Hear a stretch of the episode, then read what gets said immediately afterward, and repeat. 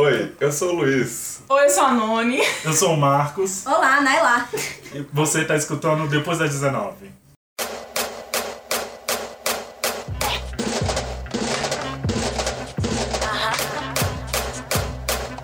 Notícias de hoje: Marvel inicia a campanha para Pantera Negra ganhar um Oscar de melhor filme. A Marvel, produtora do filme do Pantera Negra, está fazendo campanha pesada para que o longa receba uma indicação de melhor filme. Não se sabe se essa indicação seria para melhor filme ou melhor filme popular, categoria recém-lançada que será a primeira vez eleita em 2019. E também a notícia: em retratação, classe A e B ganha 464 mil negros. Mesmo com a crise econômica brasileira e a retração das classes A e B, o grupo negro foi o único que ascendeu economicamente mesmo nesse cenário. Pesquisadores dizem que isso decorre principalmente pelo fator cotas raciais.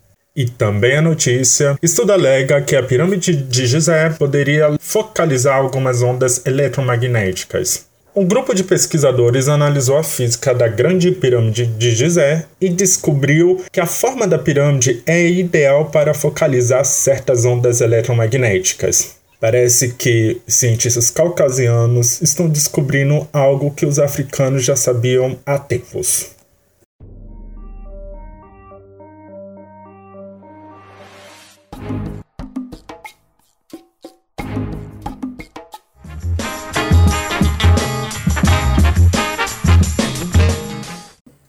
Gente. Então, a gente tá aqui com a segunda parte sobre o nosso episódio tratando sobre política. E a gente vai dar continuidade com a fala da Nailá. E é isso. Público? Ah, o público é de XX pessoas, a cor da... é, vamos, dar, vamos dar um nome pra ela. Decidiu, por exemplo, que, era, que, que seria o público feminino. Então a gente criou um personagem. Uma mulher universitária, que mora na periferia. Aí vai juntando todo esse perfil pra saber como que vai direcionar a campanha. Por exemplo, nós que somos de minorias, a gente sabe que, por exemplo, falar Ah, eu defendo direitos humanos. Isso não é pauta de verdade. Porque é aquele abrangente que não tá, não tá realmente falando. Então, por exemplo, o que você tá falando é porque esse tipo de candidato, ele escolheu o meu público-alvo, por uma questão de identificação, vai ser o LGBT. Mas quando, por exemplo, se essa pessoa tiver num debate e você perguntar sobre questão racial, provavelmente ela vai conseguir te responder e fazer o recorte ali dentro. Mas, por exemplo, nas mídias, que como público-alvo que ela quer, que ela escolheu puxar o voto é o LGBT, então o foco vai ser LGBT. Tem a galera que fala bastante da população negra. Isso não quer dizer que não tá fazendo, não tá pensando na questão de deficientes, não tá, não tá esquecendo da questão do LGBT, não tá esquecendo a questão do feminismo. É uma escolha política para agradar. Mas isso é coisas importantes pra gente falar, entendeu? É, por exemplo, quando a gente fala de candidaturas negras, a primeira coisa que é, primeiro, bolsominions, e segundo, as pessoas, ai, mas não vai fazer política pros brancos? Aí eu, vai, querida, pensa só, a população negra que mais sofre, se você solucionar o problema pra eles, automaticamente você também vai ser resolvido.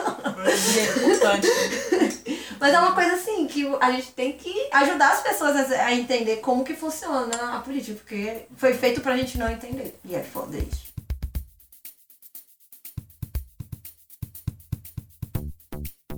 Tô analisando, por exemplo, o, o site do TSE e ainda vem algo que é mais assustador ainda, porque assim, nós sabemos a questão do, do preto e do pardo, né? Que o negro aqui no Brasil é considerado os dois. Quando a gente pensa que os negros são maioria, os pardos ainda, quando a gente vê no IBGE, eles são a grande maioria dos negros, e dentro dessa autodeclaração, nós na realidade temos muitos pretos que, por toda uma questão de não consciência, se declaram pardos, e também temos muito brancos que se declaram pardos por querer primeiro. Porque tá na moda. Porque tá na moda.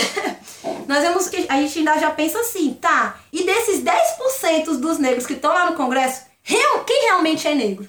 Quem realmente passa? Eles são realmente negros? E ainda tem toda essa complexidade, porque querendo ou não, já há uma subrepresentatividade dos negros, e dentro daqueles 10% dos negros que a gente está dizendo que estamos representados, quantos realmente são negros? Ainda vem assim uma discussão muito maior. O Partido Novo, vou ficar criticando esse partido o resto da minha vida, porque eles conseguiram me fazer odiar eles mais que dele. Gente, vou falar dois, desses dois partidos. Por que, que eu odeio o Democrata? Porque o Democrata, toda vez que tem uma política para negro, seja cotas, seja ensino da história da África, seja qualquer coisa para negro, o Democrata vai lá no Supremo e ele é contra. Contra sempre. Ele sempre ficou contra, então Só- eu posso só- falar com tranquilidade. tá- Então, o Democratas, ele é um dos que sempre é contra e tudo, até Estatuto da Igualdade Racial, tudo que vocês imaginarem, ele a gente fala com propriedade, é contra qualquer avanço dos direitos da população negra. E o Novo, nossa, o Novo, ele é um partido que conseguiu, no Brasil, o segundo local do mundo com mais negros do mundo, ele conseguiu me achar 85% de brancos no Brasil inteiro pra compor,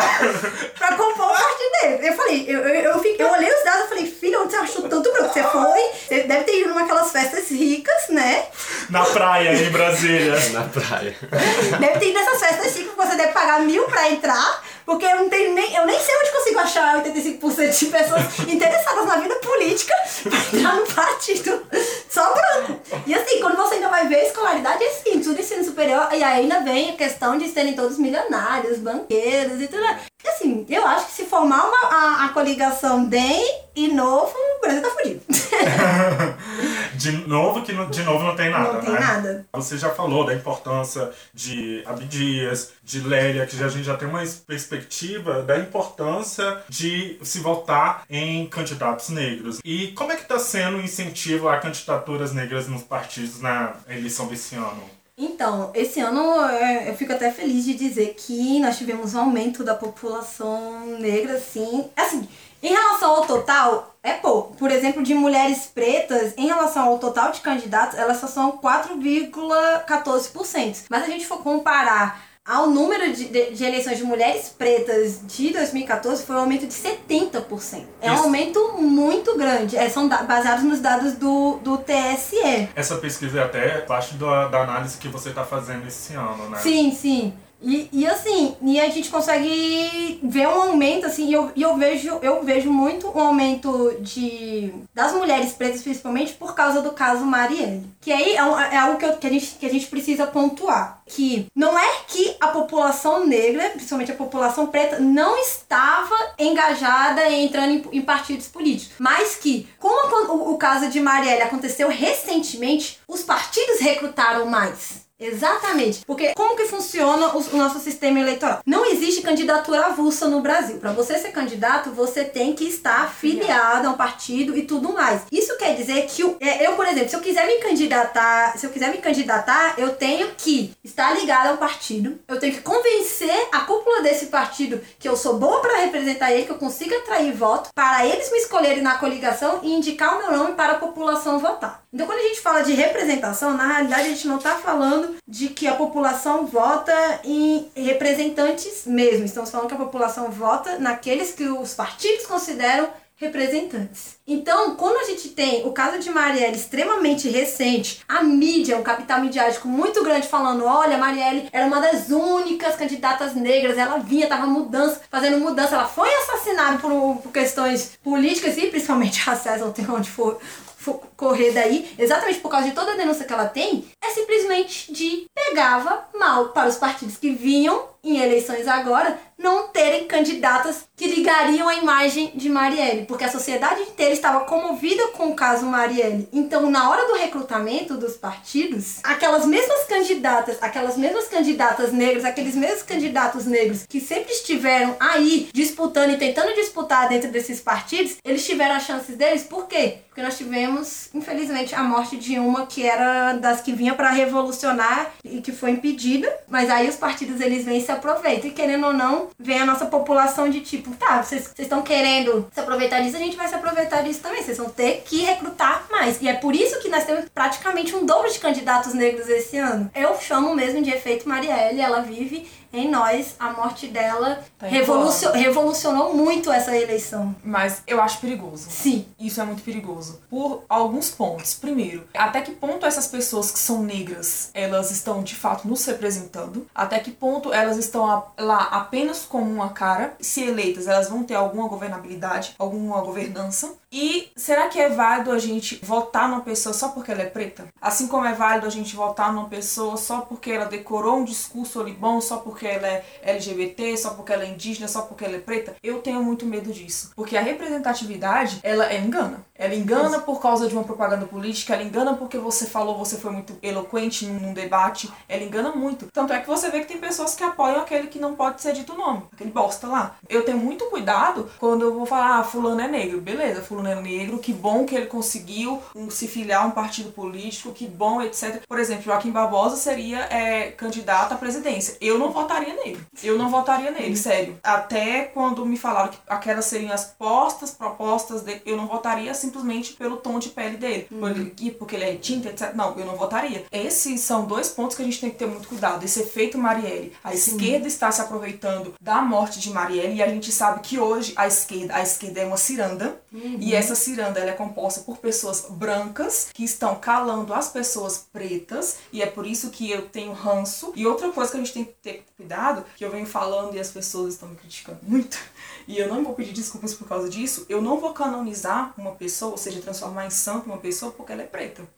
Não vou. Então a gente tem que ter muito cuidado, ainda mais porque é o futuro do, querendo ou não, que ela é o futuro do país. Sim, é o futuro do país. E eu não vou canonizar uma pessoa porque ela é negra, porque às vezes ela não tem esse. Você, você veio com a linha temporal, falando sobre todo o histórico da pessoa preta na política, a história de racismo, a história de cotas, e às vezes a pessoa não tem esse feeling, a pessoa não tem esse estudo, e simplesmente ela vai lá representar, e daqui a pouco ela não vai ter, não vai conseguir segurar esse abacaxi, segurar esse problema, e aí, que, que vai acontecer? Vai vir aquele golpe que não vai ser um golpe, e quem vai tomar o poder dela vai ser uma pessoa branca. Porque na maioria desses casos, quem assessora é uma pessoa branca. E aí é perigoso. Fica até um recado aí para essas pessoas que estão no poder. Quando você for negro e você quer se candidatar, procura assessores pretos para te assessorarem. Porque, gente, não confie em gente branca. Mas ao mesmo tempo eu trago uma outra visão que eu tenho sobre isso, porque a gente tem toda essa discussão, essa indagação, ah, a gente vai votar somente porque é negro. Só que candidatos brancos, a gente vota inclusive naquele que é menos pior, mas a gente não vai no candidato negro. Eu ah, concordar com a Noni em alguns pontos, porque eu acho que a esquerda sempre usou, é como você falou, né, Anela, que a esquerda sempre usou a gente como um, um ícone, só ele tá ali representando, tem ali a cara, então vota na gente. E eu, eu tendo a acreditar que a esquerda pega esses personagens, essas figuras negras, só pra, pra ganhar representatividade do partido dentro das casas não dá a oportunidade de fato de representação da população negra, dá oportunidade de representação do partido. E aí, é, nesse sentido, eu já jogo mais uma pergunta, que eu queria que você falasse um pouquinho da importância das coligações para as candidaturas negras, porque as coligações muitas vezes vão precisar ser feitas com pessoas brancas. Então, é exatamente o que a Nani falou. Eu sempre bato na pauta. Não é só porque é negro, a gente tem que conhecer. E pra mim, eu já começo, eu já começo pela base de, tipo, eu tenho que conhecer a trajetória do candidato, eu tenho que conhecer a vida dele, eu tenho que conhecer as pessoas que estão com ele. Uma das coisas que eu reparei, não só daqui de Brasília, mas do Rio principalmente, é, foram muitos candidatos falando que, logo na pré-campanha, falando da questão de preocupação com o orçamento. Que assim, eu vou falar um pouquinho do paralelo como foi a das mulheres, que nós temos as cotas de 30% para candidaturas femininas, né? E em 2014, o que, que nós tínhamos? Nós tínhamos as cotas, os partidos, para tentar preencher, primeiro, tinham nomes laranjas. Candidatas que eles só colocavam lá o nome, mas não investiam dinheiro e também ninguém votou nelas, acabou a eleição, elas não tinham nenhum voto.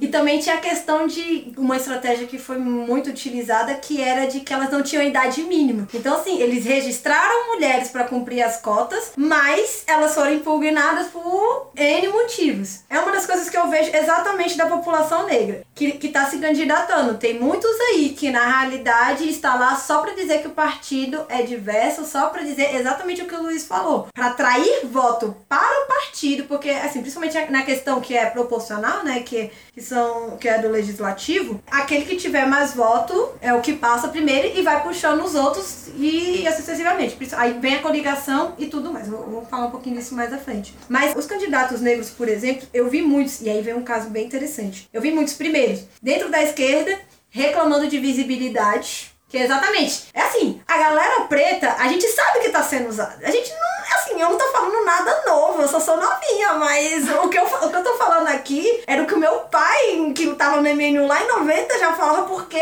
que o mais velho dele já falava em 30. A gente não está falando nada novo, então isso não é novidade pra gente. A gente sabe que está sendo usado. A gente sabe que a nossa imagem está sendo usada. Só que a gente tem oportunidade de eles usarem a gente a gente usar eles também. E não é à toa que, por exemplo, as candidaturas negras aqui do DF, vocês comecem a reparar, não, não é a logo do, do partido que tá em destaque. stack. Não é o do partido que está em destaque. Vocês vão ver, vocês vão ver a gente vai ter, por exemplo, agora um, um lançamento de candidaturas negras que é super partidário. Por que isso? As candidaturas negras, elas não estão ligadas tanto ao partido. Eles tiveram que na pré-campanha, sim. Na pré-campanha levantar bandeira, dizer que ama o partido, aparecer do ladinho do candidato a presidente, do candidato a governo, porque eles precisavam ser recrutados. Eles precisavam mostrar ao partido, olha partido, eu sou preto, eu tô defendendo a minha causa, mas eu vou defender a causa do partido. Eu tô aqui, vou morrer pelo partido, eu não vou abandonar o partido depois que eu, que eu estiver lá dentro. Isso é pré, isso é pré-candidatura. Agora que é candidatura, agora que eles têm númerozinho, vocês vão reparar que as legendas dos partidos tão, vão diminuindo nas imagens. Vocês vão, vocês vão reparar que o que está mais em destaque é o número, a cor não é a cor do partido. A cor não é a cor do partido.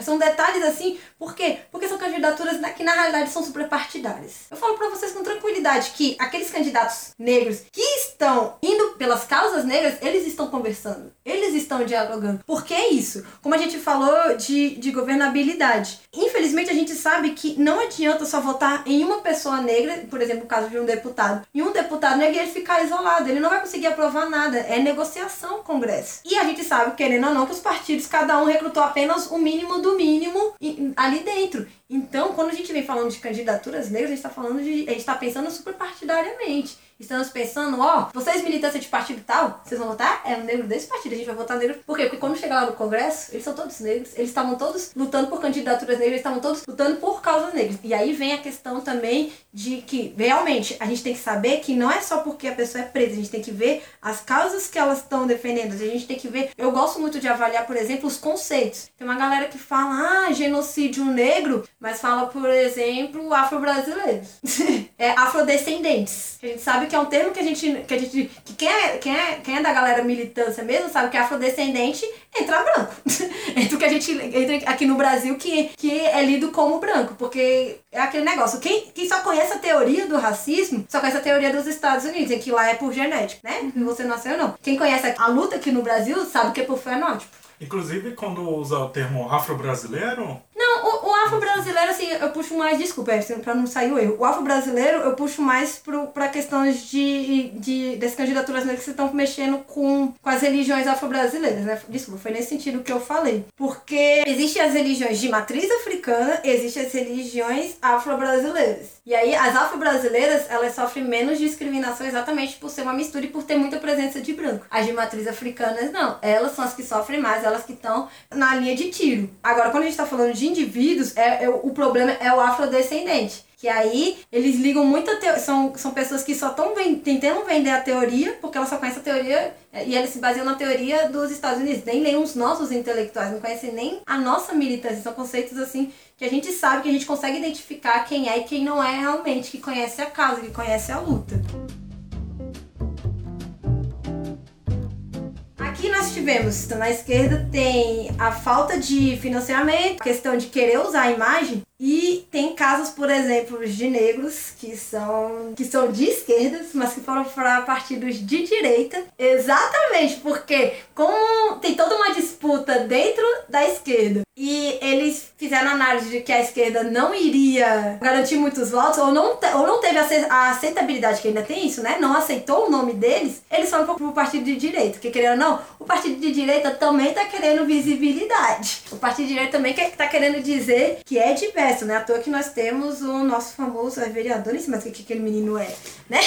vereador, né? Que está lá sendo de imagem e tudo mais, mostrando diversidade, mostrando outro lado, que é, é, ele é sempre aquele usado para fazer a crítica do movimento negro. Então, querendo ou não, tem candidatas que na realidade tem toda uma ideologia de esquerda que foram pro partido de direita porque foi o partido que aceitou eles. Mas aí vem, por exemplo, um golpe, que foi o golpe que o Babalaô Ivani teve. Ele tava num partido que era.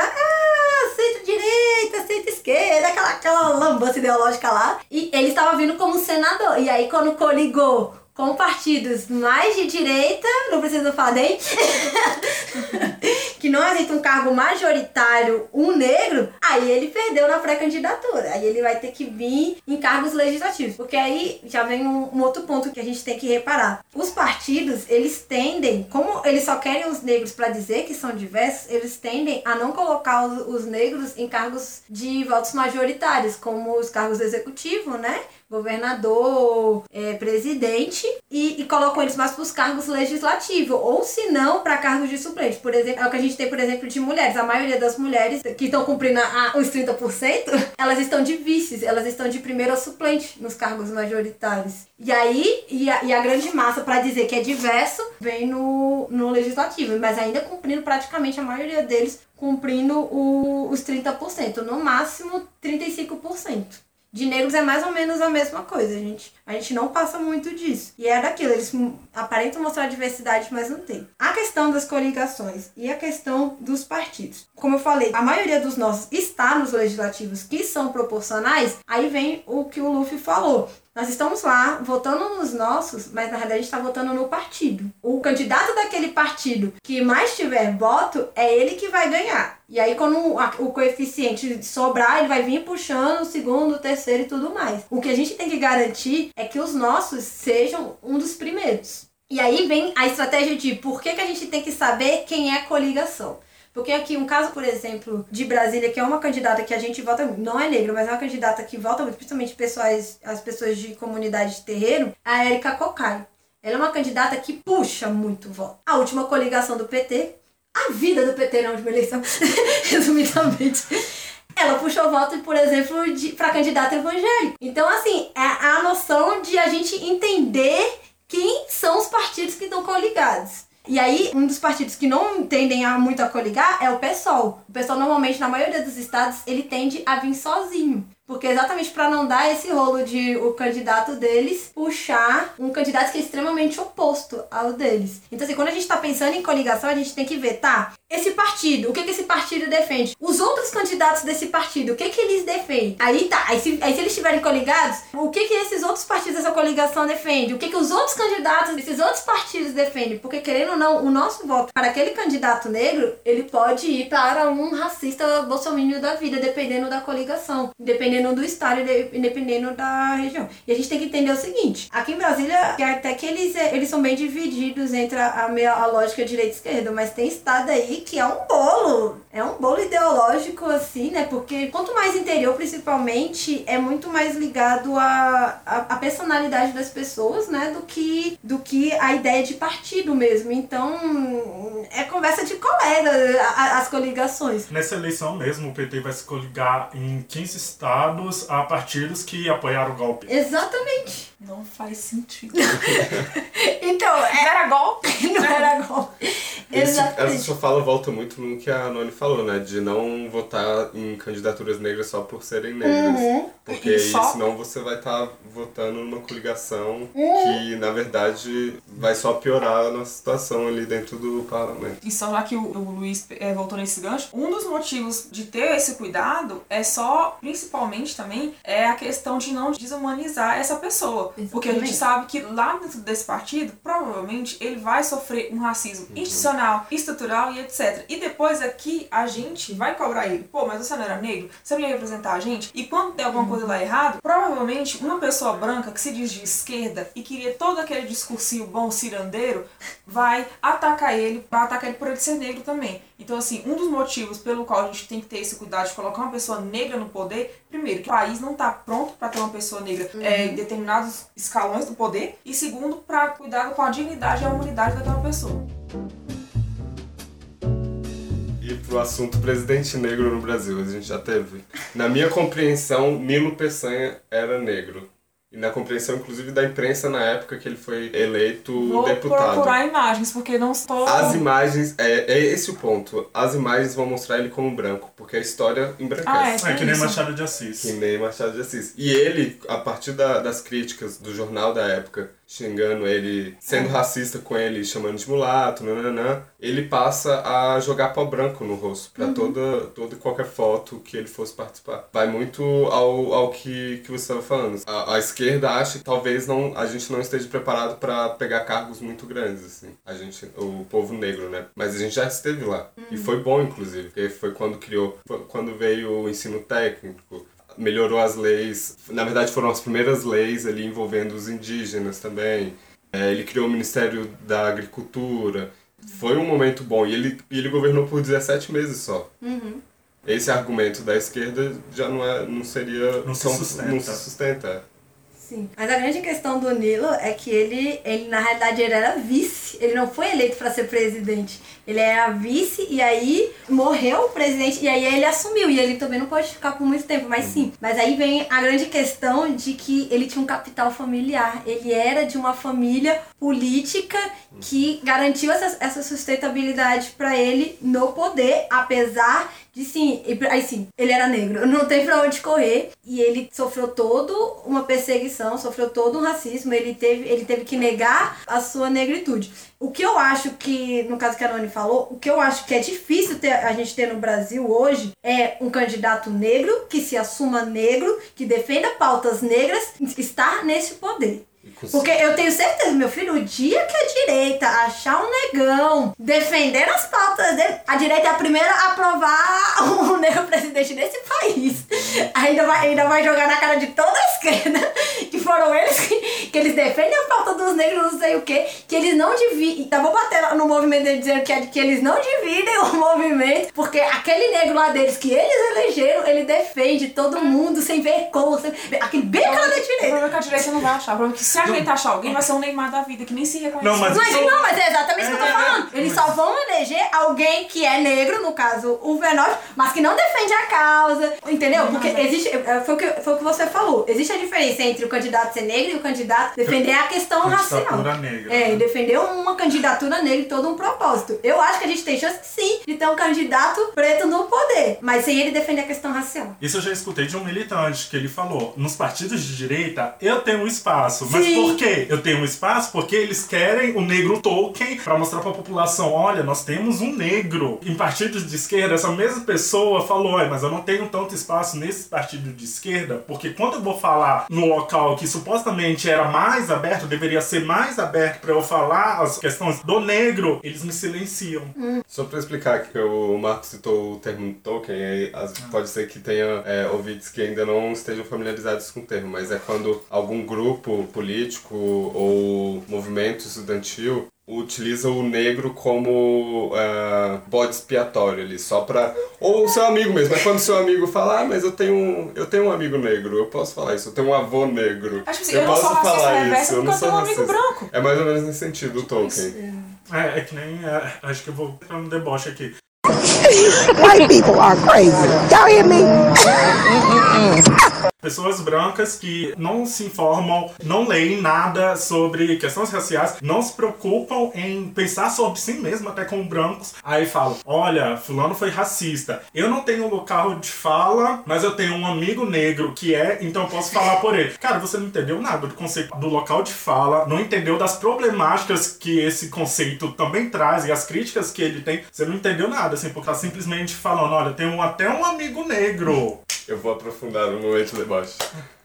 É quando você pega, só porque você tem um avô, alguém da sua família negra, e coloca o nome da sua empresa de queijo e você chama de senzala. Isso Ah. é o Tolkien. Você usou o seu avô negro pra poder nomear o seu, o, o seu produto ali. Isso é mais problemático ainda. Eu acho que vai além do Tolkien, né? Não, isso junta É também.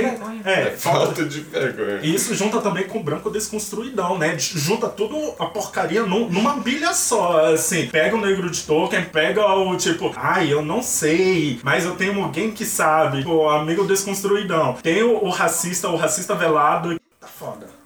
É, Gente, para com isso, gente. Isso é feio, sabe? A maioria das pessoas que fazem isso são criancinhas, não. E fica mais feio ainda. Não. São esses velhos babaca babão, assim, que, meu Deus do céu, O que Não, mas tem até tuber viado que faz isso. É. As gay. Não, Tem. é. o, raci- o Tem. racismo não tem idade Tem. e nem. É, e- racismo e- não é, tem idade. inclusive, que eu acho bem engraçado, é engraçado assim, né, para nos outros termos, uma putaria mesmo, que aconteceu, a gente até colocou como notícia em um dos episódios aqui, que uma senhora lá bateu numa menina no ônibus e tudo, e, e alegaram que ela tem Alzheimer, mas, gente, doença não faz com que a pessoa deixe ou não de ser racista, tá? Então, nada é desculpa. Nada é desculpa. Criação, cultura, estrutura, instituição, nada é desculpa. Acho que a única coisa que a gente pode resumir tudo e falar é filha da putagem.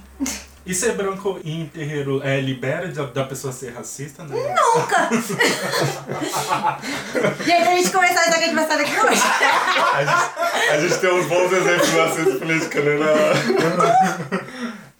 Então, assim, mas sim, é, por exemplo, um dos argumentos muita gente usa, e até em candidaturas até, de falar de que, ah, eu, eu entrei no terreiro, agora eu entendo que a população negra sofre. Só que a realidade é que sim, mãe menininha, mãe menininha, é, na década de 30, a estratégia dela para os terreiros pararem de serem, pelo menos, diminuir a, a perseguição policial, foi incluir os brancos. Por quê? Porque a polícia, onde tem branco, eles não chegam atirando e batendo. Eles batem na portinha. Então, a inserção de brancos na, é, nas religiões de matriz africana foi uma estratégia política, que nem à toa que uma menina conversou até, se eu não me engano, com Getúlio Vargas, vários políticos, para poder denunciar as violências que as religiões sofriam. E a inclusão de brancos nisso, como artistas muito famosos hoje em dia, era exatamente de, tipo, ter alguém que a polícia respeita aquela vida ali dentro daquele terreno, para aquele terreno não ser atacado. Então, a inclusão de... O embranquecimento dos terreiros foi uma estratégia de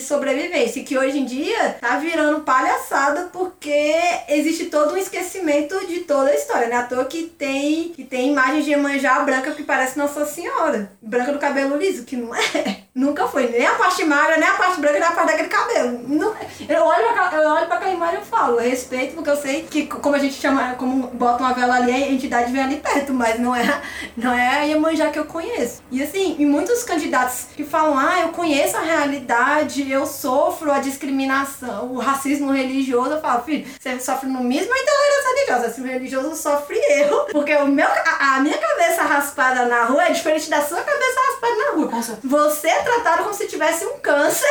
E trataram. ah, Devem botar até pano pra você passar ela no chão. Pra mim é capaz de botar o pé. Já, já, bem, já, já quebraram minhas guias na rodoviária. Meu Deus do céu! É, é, assim, é, é uma violência totalmente diferente. E, e não é à toa que quando a gente vai, quando a gente vai pra luta do embate do racismo religioso, quem, muita, quem muitas vezes aparece, que apareceu, né? Que agora nós mudamos. Salve, doutor Edio.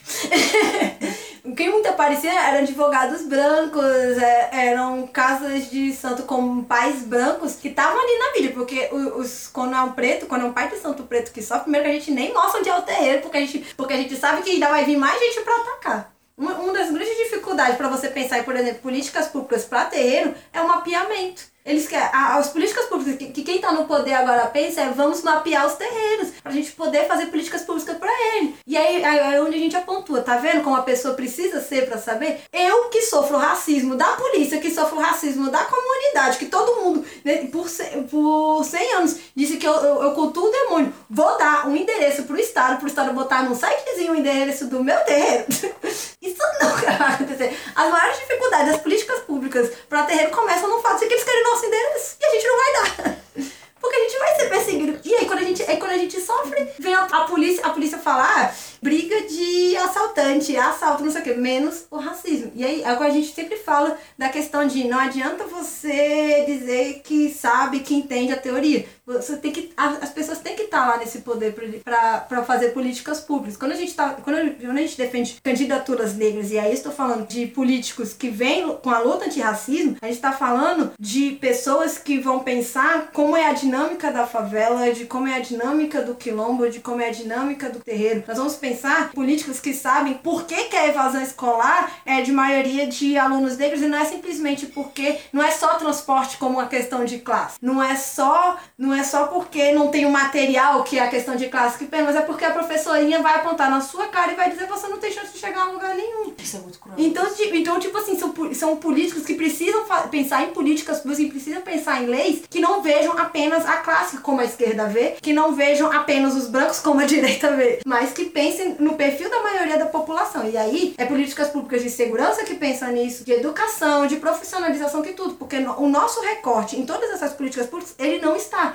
É por isso que é tão ineficaz. Eu, quando eu falo, quando a gente vai defender candidaturas negras, vem sempre um branco falando: ah, mas eu voto é pelo mérito, eu não vejo a cor. Eu falei: que bom, você votou pelo, pe- na realidade pelo mérito do branco, porque você acha que só ele tinha. Agora eu tô te mostrando um candidato negro que tem o mesmo mérito que ele e que ele vai resolver problemas que nenhum deles eles perceberam. E que a solução desses problemas, que é a solução da população negra, automaticamente vai resolver o seu problema de branco da periferia. Que é isso. Porque quando você fala que ah, a polícia já chega na periferia atirando, a polícia chega na periferia atirando porque a, a maioria da população é negra. É porque a vida do negro não importa. A polícia não chega na, em nenhum condomínio atirando porque a maioria daquelas pessoas lá são brancas. Mas se tiver uma comunidade negra, um condomínio negro fechado, acredite, ela vai estar atirando sim. É isso, não é? Existe a questão de classe, a questão de classe é realmente é muito, muito pesado, mas o recorte ali é de raça. A, a população negra foi empurrada para não ascender economicamente.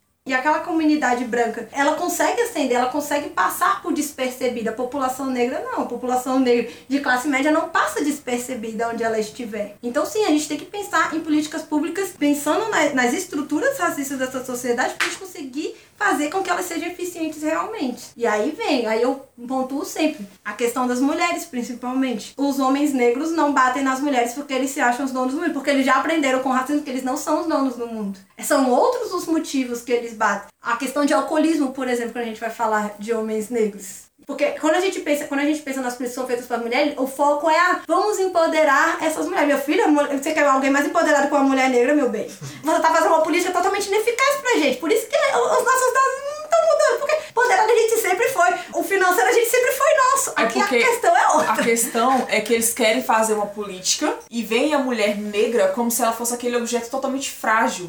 Entendam que a buceta preta não é tão frágil quanto a buceta rosinha. Não, desculpa o termo, gente, mas é porque, eu, é porque eu- fico muito chateada com essas coisas, é sério. Eles costumam ver a gente como aquela, aquela menininha frágil, aquela donzela frágil. A gente nunca foi. Nunca nos foi dado Mas eles direito. veem a gente pra isso na Entendeu? pra Não, política pública. Pra política pública. Aí que eu quando falo. Outro, outro Não, momento, sim. eu como uh, matável também, como sim, perigoso. Eu, sim. fa- eu falo isso na questão da- das políticas públicas, mas aí quando você vai estudar a fundo, gente, é, tem aquela questão da pirâmide que eu- hoje em dia eu discordo um pouco, porque também. nós não estamos na base sozinha, a base da sociedade não é somente a mulher preta, a base da sociedade ela é totalmente bagunçada ali, porque a base da sociedade tá o homem preto também e tá a mulher preta também. Nós não somos frágeis a ponto de estarmos desesperadas nessa questão das políticas, políticas públicas nesse Uhum. sentido. Essa pirâmide tem um viés muitamente é, econômico, né? Então, Então é, exatamente. É, a Bell Hooks, eh, voltando um pouquinho sobre masculinidades negras, a Bell Hooks ela fala que o homem negro ele, ele foi socializado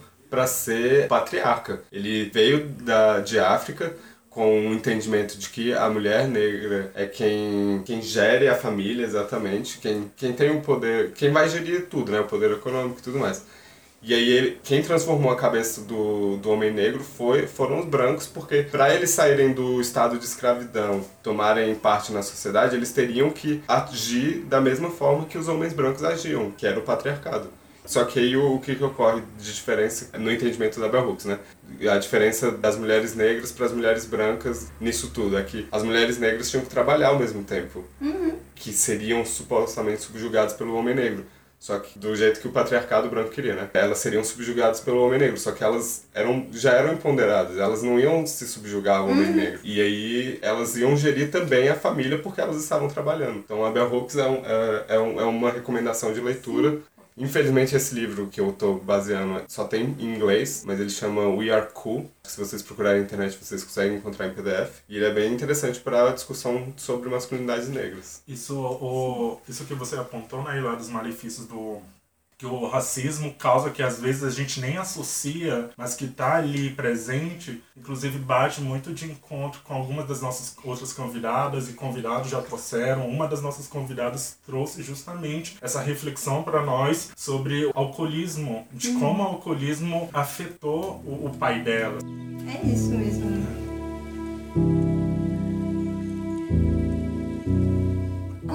queria pontuar, né? Porque a gente falou muito de que a gente fica sempre na negatividade. Como eu falei, né? A gente tá sendo usado, as, os candidatos neles estão sendo usados, a gente tem que, mesmo para votar neles, a gente tem que tomar cuidado com partido, com coligação. A gente sabe que as chances deles de passar exatamente por causa dessa estrutura são pequenas e as chances da gente, por a gente estar votando neles, é de votar e, na realidade, tá colocando brancos.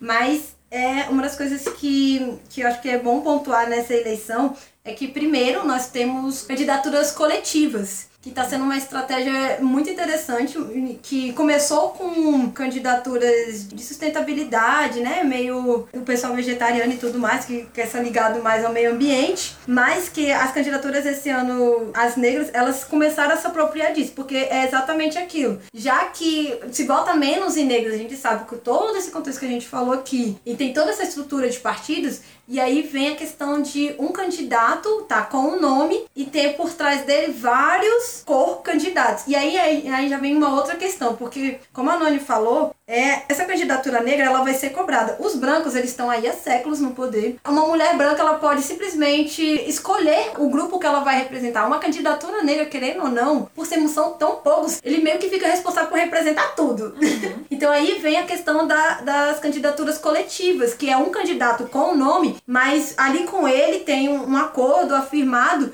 de, por exemplo, ah, o movimento de mulheres negras vai ter aquela cor candidata dialogando, aprovando o projeto de analisando, recebendo, porque a maioria das, dessas candidaturas elas prometem, né, afirmar um, um, acordo de dividir o salário de candidato, né? Aí vem de quilombo, vem de LGBT. Então, assim, é bem interessante ver essas candidaturas coletivas, que por enquanto a gente só vê um nome, mas por trás nós temos vários outros grupos que vão ajudar aquela pessoa. Porque, querendo ou não, é nós negros, nós sabemos que é impossível a gente saber de tudo.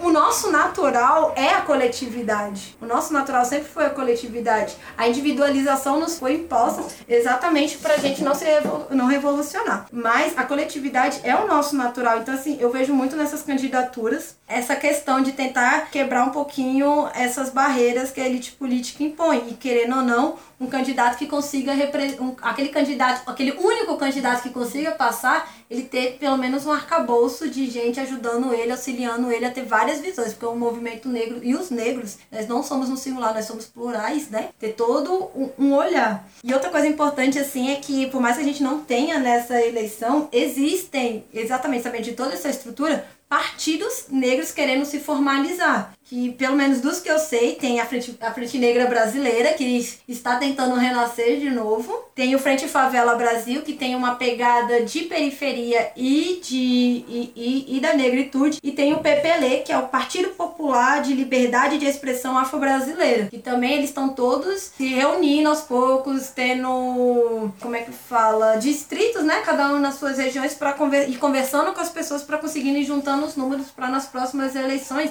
a gente não ter que ficar preocupado com partido, quem, quem são os outros membros do partido, quem são os outros membros da coligação, pra gente ter os nossos, os nossos candidatos em partidos negros. E aí vem o ponto que é, é, bom, é bom ressaltar, por exemplo, das candidaturas que estão agora. A gente não pode falar 100% de certeza, só ficar meio na especulação, mas que alguns desses candidatos estão em partidos de esquerdas, porque esses partidos não foram fundados. Mas, quando esses, mas eles já estão se candidatando e, caso eleitos, para quando esses partidos se fundarem, eles poderem irem para lá. E aí esses partidos já nascem com parlamentares, já nascem com candidatos eleitos. E aí a gente já tem visibilidade de, na mídia, a gente já tem, por exemplo, se, se quiser se candidatar até um candidato presidente, já vai ter direito, dependendo da quantidade que conseguir, já vai ter direito a estar em debate, por exemplo. E a gente tem que entender toda uma estratégia dos nossos mais velhos, porque é isso. A gente está vendo um grande número em comparação ao passado, a gente está aproveitando as oportunidades oportunidades que estamos sendo usadas e estamos usando, mas a gente tem que entender que não é uma estratégia de agora. Não, é uma estratégia muito antiga, muito mais antiga que Abdias e Lely. A gente veio toda uma construção de cotas, a gente veio toda uma construção de, de empoderamento, de consciência nas escolas, de consciência na profissionalização, de educação dos negros, feita por, pelos próprios negros, de encontros de, de terreiros, de encontros de quilombolas, de encontros de favelas, e a gente está chegando aos poucos se estruturando, e agora a gente está começando a chegar também nos partidos políticos, nas estruturas políticas. Aproveitando que você citou vários intelectuais e pessoas ligadas à política, recomenda alguma leitura para os nossos ouvintes? Lélia Gonzalez? Ah, Lélia É. sempre.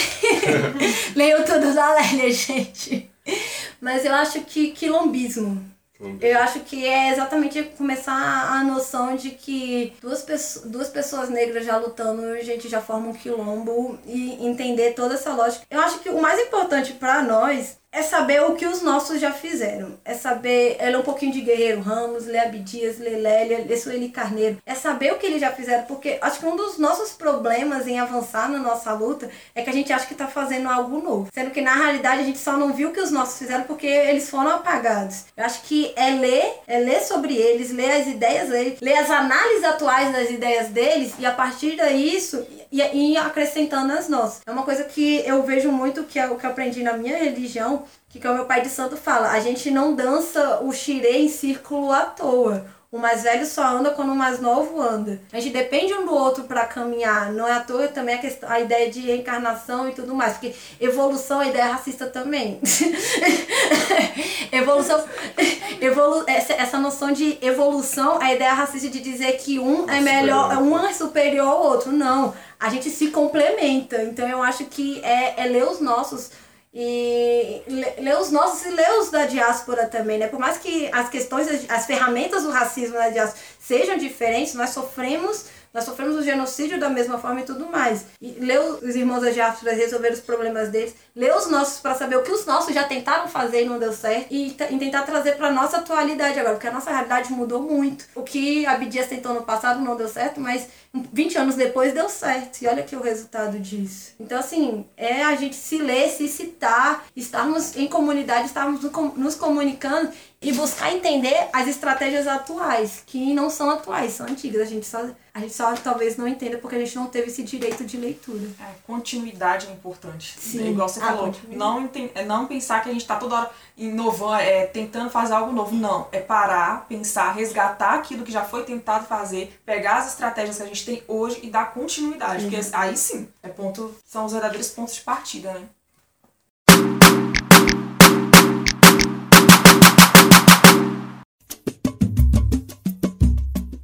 Gente, então esse foi o episódio depois das 19. Qualquer dúvida, sugestão, crítica, é, se você quiser participar de algum episódio também, manda um e-mail pra gente, é contato.depois das 19, 19 em numeral, arroba gmail.com, é depois das 19 no Twitter e no Instagram. Acompanha a gente. É isso, espero que vocês tenham gostado do episódio. Segue a gente nas redes sociais. Nailá.